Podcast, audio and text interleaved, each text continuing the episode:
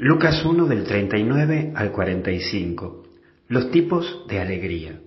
Vamos a ver en primer lugar la alegría física. Y puede ser externa o interna. Mira, la externa refiere al humor, cuando alguien te cuenta un chiste, una broma. Por ejemplo, un buen chiste te hace reír y te hace pasar un mal momento. Mientras que la interna es un gozo que toca el corazón, que te mueve, como esa mamá que acaba de tener a su hijo o a su hija en brazos, o ese papá que muestra a su bebé a todo el mundo. Son esas alegrías que te inflama el pecho, que te llena de orgullo y que te anima a llevar el día con mucha fuerza.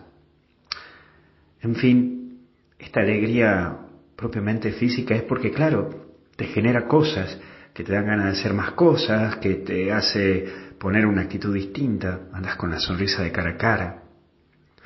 Y después está la alegría psíquica, que es el tener la capacidad de ver lo positivo del día, que reconozco que es difícil, y tener la capacidad de ver lo positivo de la vida, aprender a ver que en tu vida hay cosas positivas, incluso en tanto mal. Es poner la actitud a la vida y saber que de todo siempre hay algo bueno, no todo es malo. Cuando logré descubrir eso, mira, las balas de la tristeza no van a entrar en tu corazón, pero tenés que tener que cambiar la actitud, cambiar tu mentalidad. No veas que todo es malo, no veas que todo es feo.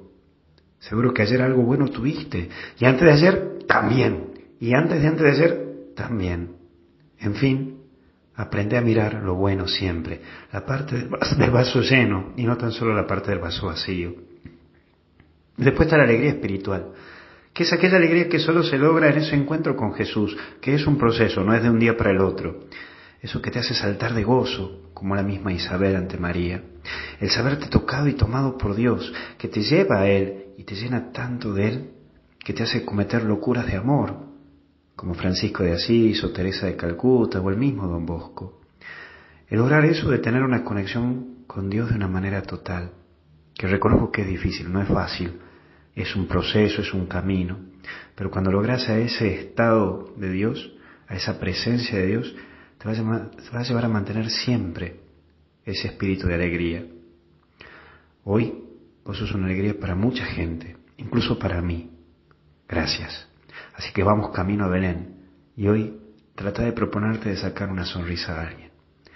Que Dios te bendiga y te acompañe en el nombre del Padre, del Hijo y del Espíritu Santo. Y hasta el cielo no paramos.